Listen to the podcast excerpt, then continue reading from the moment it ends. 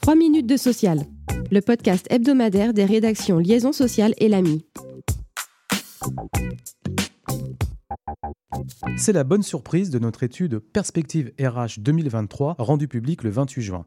Les salariés, pourtant éprouvés par les crises successives depuis le Covid, restent engagés au travail. C'est en tout cas ce qu'affirme une très forte majorité de professionnels RH sondés par Opinionway. Cet engagement se traduit notamment par des collaborateurs qui s'adaptent au mieux aux besoins de leur organisation, recourant à des comportements proactifs dans leur travail. L'étude recense également les attitudes qui caractérisent le collaborateur désengagé. Pour les RH, une personne désengagée se distingue principalement par un retrait, un isolement et un manque de participation dans le collectif de travail. Viennent ensuite les absences non ou peu justifiées, un esprit critique systématique quant aux orientations de l'organisation, une baisse de la performance dans le travail individuel et un manque de solidarité avec les collègues.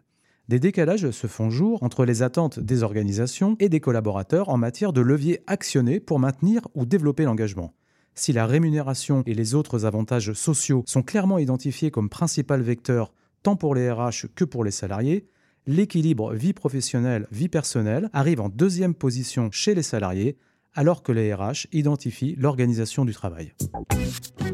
Malgré la réforme des retraites, le régime devrait rester légèrement déficitaire à l'horizon 2030. C'est ce que prévoit le rapport annuel du Conseil d'orientation des retraites rendu public le 19 juin. Le déficit atteindrait 0,2 à 0,3 points de PIB, soit environ 6 milliards d'euros, puis se dégraderait au-delà de 2030. Une nette amélioration par rapport aux dernières prévisions, permise par la réforme des retraites, mais aussi due à la modification du contexte démographique et économique, explique le corps. Ces chiffres restent toutefois en deçà des espérances de l'exécutif, qui a une nouvelle fois critiqué les prévisions du corps et maintenu que la réforme permettra un retour à l'équilibre d'ici 2030-2035. En parallèle, le calendrier de publication des décrets d'application de la réforme a été publié sur le site Légifrance. La plupart devraient paraître avant la fin du mois de juillet, de quoi assurer l'entrée en vigueur de la réforme au 1er septembre.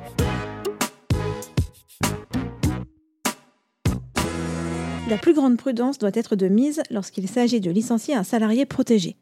Un arrêt rendu par la Cour de cassation le 14 juin l'illustre bien. Une déléguée syndicale, tout juste désignée, avait indiqué le 21 janvier à son syndicat qu'elle renonçait à son mandat. De son côté, l'employeur en avait été informé par le syndicat le 1er février. Entre-temps, le 28 janvier, il l'avait convoqué par lettre remise en main propre à un entretien préalable au licenciement.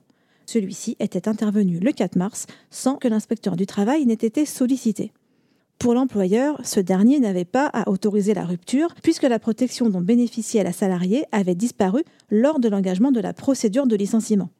En effet, elle ne pouvait invoquer ni son statut de délégué syndical puisqu'elle y avait renoncé une semaine plus tôt, ni la protection de 12 mois accordée à l'issue du mandat puisqu'elle l'avait exercé pendant moins d'un an. Au contraire, pour la Cour de cassation, l'inspecteur du travail aurait dû être saisi, la démission du mandat ne prenant effet à l'égard de l'employeur qu'à la date à laquelle elle est portée à sa connaissance. Côté indemnité, en revanche, la salariée n'a pas droit à celle pour violation du statut protecteur, puisque sa protection avait déjà pris fin au jour du prononcé du licenciement.